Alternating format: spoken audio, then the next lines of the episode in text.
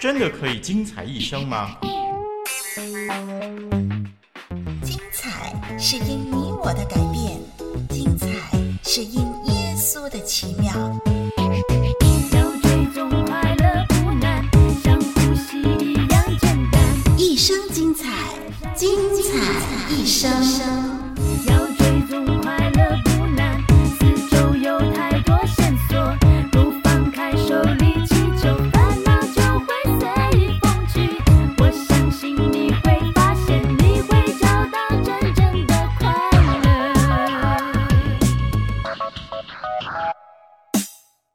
好，听众朋友，又是我们欢聚的时光。这里是林丽文在陪伴着您。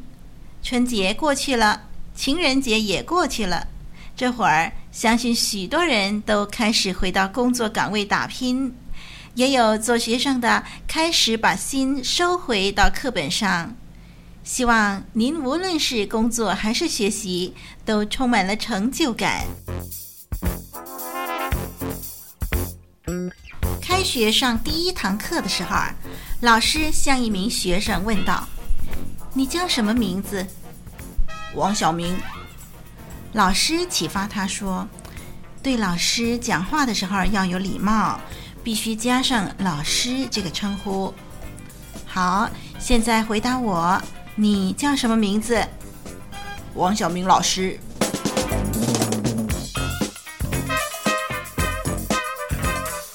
儿子问爸爸：“爸爸，开心是什么意思哦？”爸爸说：“开心呐，开心就是很高兴的样子，很高兴的意思喽。”儿子说：“哦，那么关心一定是不高兴的意思喽。”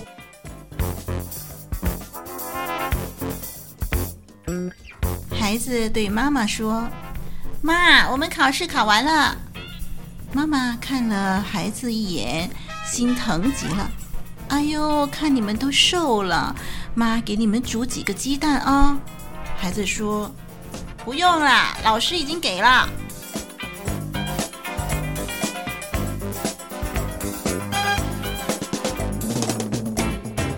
父亲看完孩子的成绩单以后，就说：“有一点我可以相信。”看你这种成绩，就知道你考试没有作弊。孩子说：“不是没有作弊啦，是作弊没有成功。”嘿嘿。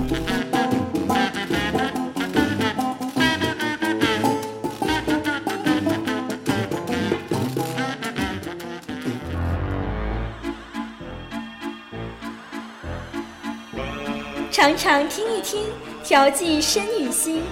时时点一点，知道多一点，典故风俗奇闻常识，地理历史音乐信仰，精彩一生，让你知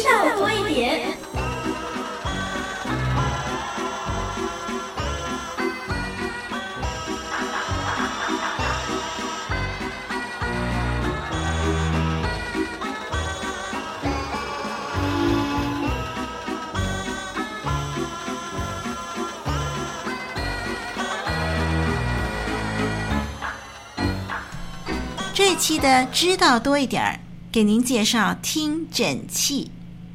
看病的时候，医生都会用听诊器为我们检查心跳节律的快慢、肺的呼吸音是不是正常等等。您知道吗？听诊器是谁发明的呢？他就是法国的勒内克医生。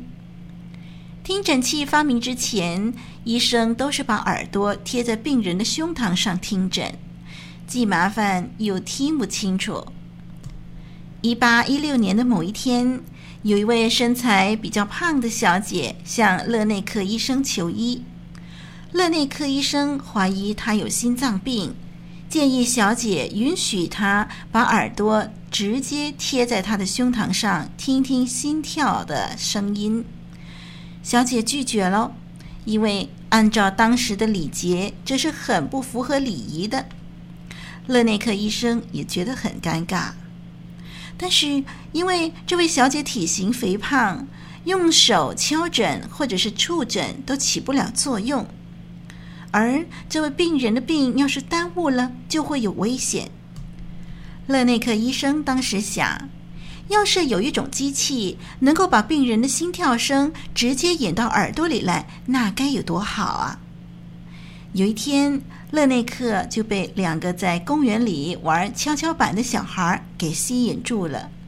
只见有一个蹲在跷跷板的一端，耳朵紧贴着板面。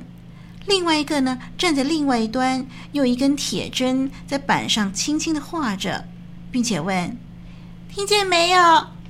另外一个回答说：“听见了，好清楚哦。”勒内克灵机一动，马上约见之前那位病人，找来一张厚纸，将纸卷成一个圆筒，一头摁在小姐心脏的部位，另外一头贴在自己的耳朵上。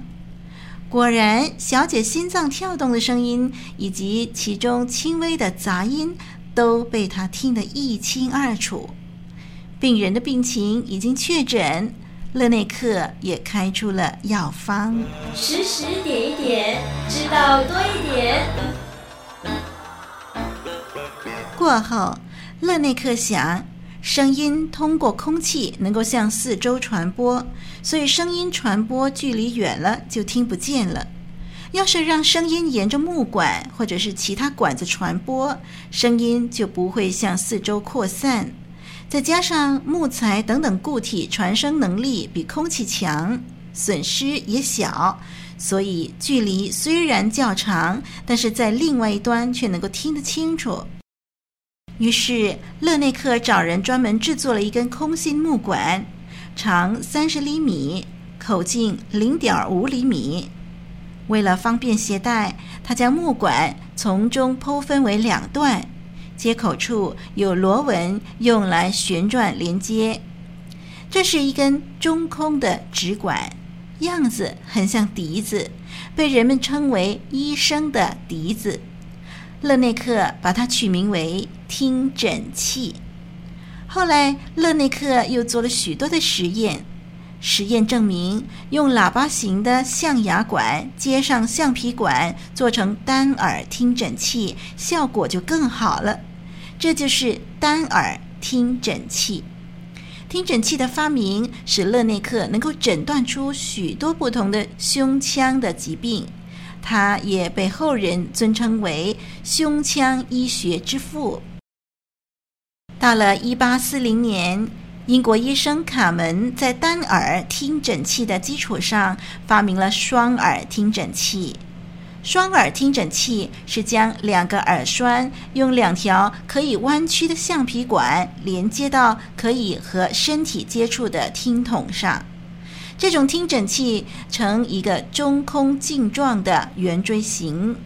卡门发明的听诊器啊，有助于医生听诊静脉、动脉、心、肺、肠内部的声音。后来，随着科技的进步，功能更齐全，使用更方便的电子听诊器问世了，进一步提高了医疗水平。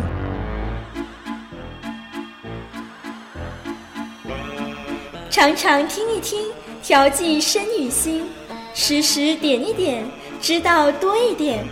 典故、风俗、奇闻、常识、地理、历史、音乐、信仰，精彩一生，让你知道多一点。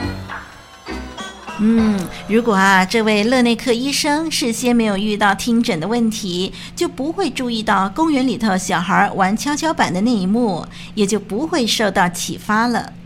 所以，生活中的困难往往可以带给我们许多宝贵的学习经验，许多宝贵的机会，让我们可以提升自己。听众朋友，千万不要逃避困难，只要我们勇敢地正视它、克服它，不单解决了我们眼前的难题，往往更可以造福周围的人，一举两得呢。嗯，你是一个勇于面对困难的人吗？丽文知道，在学业上，在工作上，甚至现在在呃找工作的情况当中呢，这个时候，这个时代啊，经济萧条，很多人都受到很多的挫折。嗯，不要灰心，我们一起加油哦！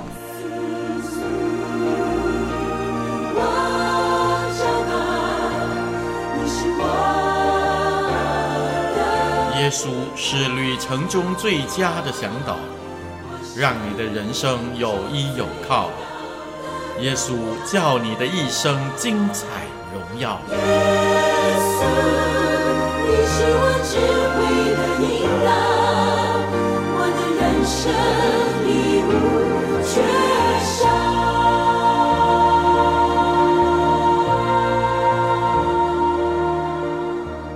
下一集的精彩一生要跟你一起分享动听的诗歌，别走开，要继续守候我们的网站哦。我是丽文，再会。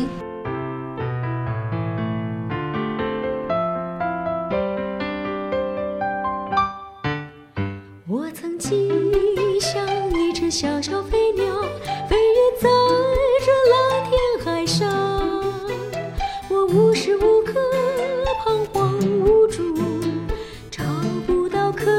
倾诉。我曾经像一只小小飞鸟，穿梭在这城市之中。我正在寻找那慈爱双手，那救世主耶稣。